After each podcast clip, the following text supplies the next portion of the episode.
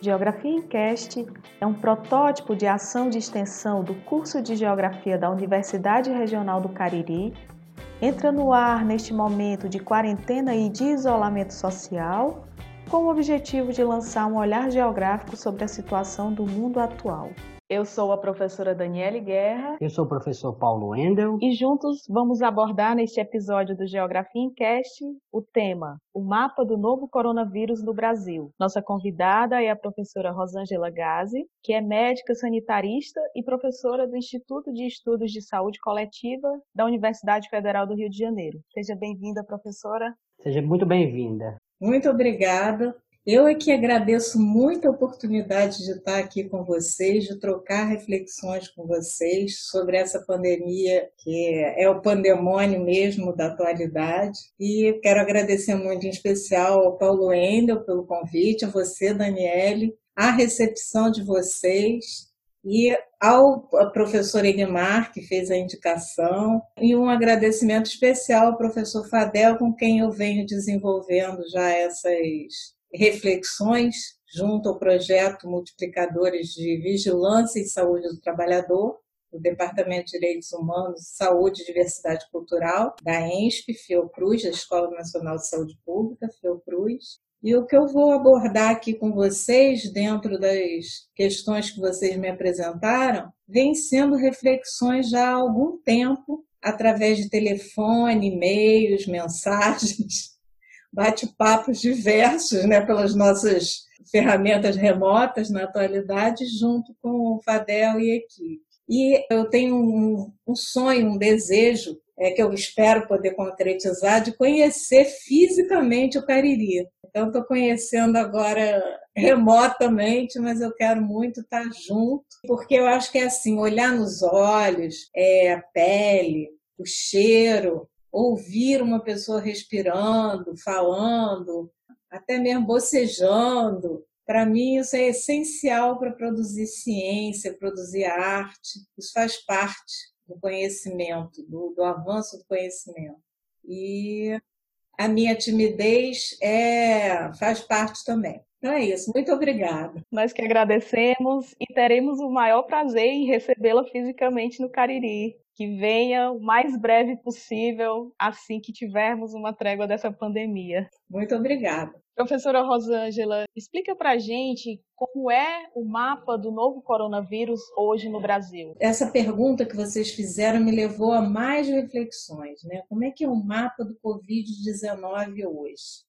Segue as rotas do capital, as rotas das cadeias produtivas, desde a extração, plantio, criação, as diversas etapas de transformação da matéria-prima, distribuição, comercialização, em abrangência nacional e internacional. As cadeias produtivas da pós-modernidade estão interligadas é, é e setorizadas. Um exemplo, a matéria-prima para a produção de salaminho, que eu acho que está na mesa de quase todos nós ela pode estar sendo criada, a matéria-prima, em fazendas em algumas regiões brasileiras, o processamento ser em outras regiões, o envasamento de cada unidade ainda em outras mais, e a distribuição e comercialização pulverizadas em localidades mundo afora, tanto no Brasil quanto em diversos países. E daí, dentro dessas cadeias e dessa abrangência nacional e internacional, há redes humanas entrelaçadas às redes de suprimentos. Tendo em vista a velocidade do contágio do novo coronavírus, isso está muito interligado e não diz respeito apenas às suas características biológicas. Está muito ligado a essa determinação social, a esse condicionamento e a essas rotas de cadeias produtivas, influenciada em grande parte pela taxa de contato entre as pessoas. Junte-se a isso, as condições indignas, a precarização, a flexibilização de vínculos, a gestão por assédio, o descaso com a segurança e saúde do trabalhador, o ritmo dos modelos de produção just in time, a robustez da infraestrutura e a aceleração da velocidade dos transportes, da produção e da entrega de produtos, e interconectividade de cadeias produtivas globalizadas e ao mesmo tempo setorizadas. Produz-se uma peça aqui e é montado um automóvel em outros países, em diversos outros, ou vice-versa, multiplicando então em, escala exponencial as chances de contágio do Covid. E aí vem o mapa do Covid, que é tanto mais iníquo e perverso, segundo a vulnerabilidade dos trabalhadores nessas cadeias produtivas. E vem os negros, mulheres, imigrantes, com baixa escolaridade, os explorados de sempre. Esses vão estar sempre sendo mais expostos ao risco do Covid. Exatamente ao contrário do que a gente vê o nosso presidente falando, exatamente ao contrário do que a gente vê os economistas colocando.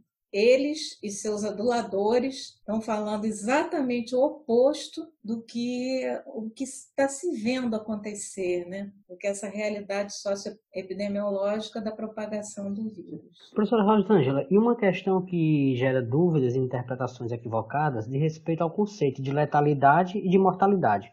Por favor, nos esclareça sobre esses conceitos e como um vírus que já matou mais de 290 mil pessoas no mundo inteiro pode ser considerado de baixa letalidade? Pois é. É, na verdade, eu acho que não é possível afirmar muitos aspectos sobre o Covid-19. A gente não tem dados epidemiológicos padronizados. É difícil saber até se será possível padronizá-los em algum momento no futuro. Não temos dados padronizados sobre as políticas de distanciamento social, as condutas terapêuticas, os ensaios clínicos que estão acontecendo em diversos países, em diversas localidades até mas a gente não tem isso padronizado de modo que se possa comparar. Então fica muito difícil, simplesmente com números, que números também que não são padronizados, são subnotificados, difícil a gente dizer que a letalidade é X, a mortalidade é Y, quando a gente tem dificuldade de fazer essas comparações. Então, eu acho muito precoce a gente dizer que essa é uma doença com baixa letalidade. Eu acho que o mais sensato é dizer a gente não sabe. Tem é, dados de letalidade muito diversos entre os países e dentro do nosso próprio país de um dia para o outro. Né? Basta a gente acompanhar, monitorar as curvas, milhões de curvas epidemiológicas, que a gente vai ver que esse padrão se altera a cada momento. Então, acho muito difícil. E quanto aos conceitos, né, em termos de indicadores de saúde, que são indicadores muito utilizados, ambos se referem à, à morte, né, indica questões relacionadas à morte, mas são bem diferentes do ponto de vista do que, que eles expressam né, sendo coeficiente de mortalidade o que expressa de forma melhor o risco de morrer de determinada população. Né? Ele está muito mais ligado a essas condições de taxa de contato das pessoas, as aglomerações, ao não uso de EPCs e de EPIs, é, equipamento de proteção coletiva e equipamento de proteção individual, é, e ele é isso que ele expressa predominantemente, o coeficiente de mortalidade. Já a taxa de letalidade expressa, estima o poder de matar de uma determinada doença. É, calculado com base no número de óbitos dividido pelo número de casos, multiplicado por uma taxa, né, que é os 100%, e aí ele é expresso em percentual, e esse é o que está sendo utilizado estatisticamente para se comparar taxas de letalidade entre os países, tomando-se como referência a da Coreia do Sul, né? segundo é, quem está usando essa referência, por conta da Coreia do Sul ser o país com menor subnotificação de casos. Então, o que se aproximaria mais da realidade epidemiológica dos casos. E aí se toma como referência a Coreia do Sul. Só que eu acho que isso é muito limitado fazer essa extrapolação com dados da Coreia do Sul. É estatístico apenas, devido àquilo que eu já coloquei no início, de a gente não ter outras padronizações possíveis. Né? É, a taxa de letalidade, no caso do Covid, além de ser dependente dos recursos terapêuticos, que aliás a gente não tem, né, que são recursos de suporte, que por enquanto a gente tem confiança, está muito influenciado pela questão da é, aglomeração de casos num momento único, acessando a rede hospitalar, que não está tendo oferta suficiente para absorver a demanda. Então, também está sendo influenciado por essa questão.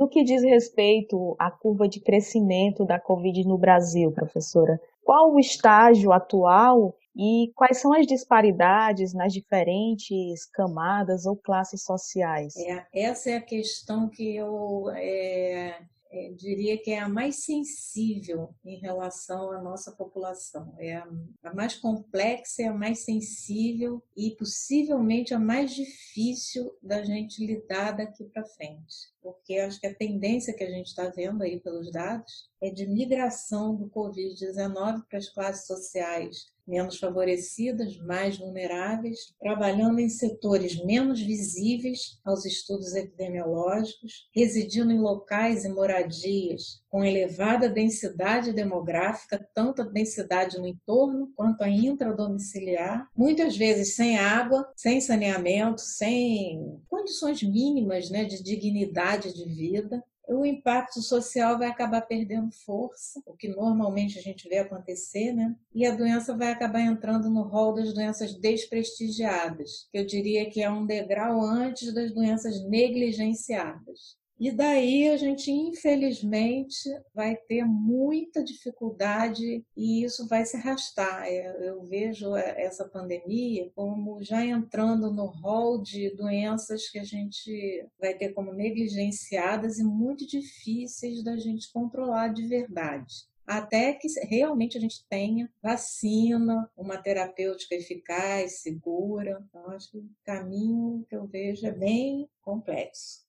Ótimo, professora. E quais as implicações geradas pelo número de óbitos com diagnóstico de doenças respiratórias sem serem reconhecidas como Covid-19? Qual seria o arsenal estratégico sanitário para o controle da propagação da pandemia do Covid-19? Pois é, na dimensão pessoal, esses óbitos por doenças respiratórias não especificadas como Covid vão prejudicar muito as famílias de trabalhadores, porque vai ser muito difícil comprovar o nexo causal dessas doenças e garantir os benefícios previdenciários né, da Seguridade Social, de reparação e compensação de danos. Na dimensão coletiva, o que vai acabar acontecendo é a naturalização do Covid como uma doença, mais uma doença respiratória sem grande importância né, que vai entrar no balaio das pneumonias e aí se tornar mais rapidamente uma doença sem grife e negligenciada. O arsenal estratégico que eu acho mais importante nesse momento, eu acho que já deveria ter sido tomado muito mais tempo, é o lockdown. Nem distanciamento social, nem isolamento e quarentena, isoladamente, não vão conseguir chegar ao controle da doença. A gente precisa de lockdown de verdade e não apenas o lockdown urbano, é o lockdown em indústrias, não no sentido de paralisar as indústrias, mas é de realmente investir em condições dignas de trabalho nas indústrias, com o espaçamento de postos de trabalho, garantia de uso de EPCs e EPIs, tudo que a gente sabe que precisa, mas que não é realizado. Professora Rosângela, recentemente assistimos que o governo brasileiro optou por ficar de fora da Aliança Mundial para acelerar o desenvolvimento da vacina contra a Covid-19. Quais os impactos dessa decisão para o povo brasileiro? É, então, é, não apenas dessa decisão, né? O isolamento do Brasil, como o isolamento político do país, não está sendo pontual e nem apenas em relação à vacina. Né? A gente está vivendo há longo tempo, muito antes da pandemia, um obscurantismo científico, social, político, um avanço gigantesco da financiarização do social. A gente está vivendo um desgoverno, né? Que ataca as universidades, é, é, tem prazer em desafiar normas sanitárias, instiga conflitos entre os poderes, desestabiliza o Brasil, né, esse Brasil acima de todos, entre aspas, a troco de nada, a todo momento reitera o desprezo pelas mortes que estão acontecendo, banaliza o tempo todo a pandemia, Enfim, fica difícil né, listar os atos fascistas que a gente está vivenciando. Né? É uma linha que vai acabar com o tempo da nossa entrevista. É um gravíssimo momento de obscurantismo né, que a gente está vivendo. Acredito que as organizações internacionais, que são bem mais lúcidas e experientes, que, e que acompanham as políticas públicas brasileiras, não vão oferecer nenhuma punição ao Brasil ao povo brasileiro que é vítima né, dessa política. Deliberadamente, eu acredito que não. O que pode acontecer é o Brasil impedir né, que chegue a nós os avanços científicos em relação ao Covid. É, cabe a nós resistir, né? cabe a nós não apenas a população como um todo, mas em especial nós, pessoas esclarecidas, nós politicamente preparados para isso, cientificamente preparados, resistir ao avanço do autoritarismo, que eu algumas vezes fico pasma de ver pessoas muito esclarecidas defendendo esse desgoverno e achando que a gente não está, não, a gente não está vivendo um período de fascismo. A gente, não, isso aí não é, não é bem assim, não. Calma, né? Não, ele está fazendo as coisas. Né? Isso eu acho que tem que ter um basta nosso, nosso, é, que eu digo assim, nós amigos, nós precisamos desenvolver estratégias. Eu não tenho uma receita, não, mas estratégias de solidariedade para resistir a esse desgoverno. Professora Rosângela, muito obrigada pela sua participação neste episódio do Geografia em Cast, por trazer essa visão da medicina, mas ao mesmo tempo uma visão extremamente geográfica e interdisciplinar. Então, muito obrigada. E ótimo, acho que foi uma fala muito esclarecedora, bem didática. Parabéns, professora. Estava aqui atentamente ouvindo a fala da senhora, ao mesmo tempo maquinando aqui tanta coisa, né, que vem na cabeça nesse momento. Acho que foi muito rico esse momento que a gente teve aqui. Quem agradece muitíssimo sou eu, porque foi uma oportunidade bem desafiadora para mim e, ao mesmo tempo, bem realizadora, porque foi através dessas questões que eu também coloquei em ordem algumas, alguns pensamentos, algumas reflexões. Então, quero agradecer muito a participação. Geografia em Cast é um podcast semanal do curso de Geografia da Universidade Regional do Cariri, na produção Contamos com a colaboração dos professores Cássio Expedito Galdino Pereira, Paulo Wendel Alves de Oliveira e Glauco Vieira. Eu sou Daniele Guerra e até o nosso próximo Geografia em Cast.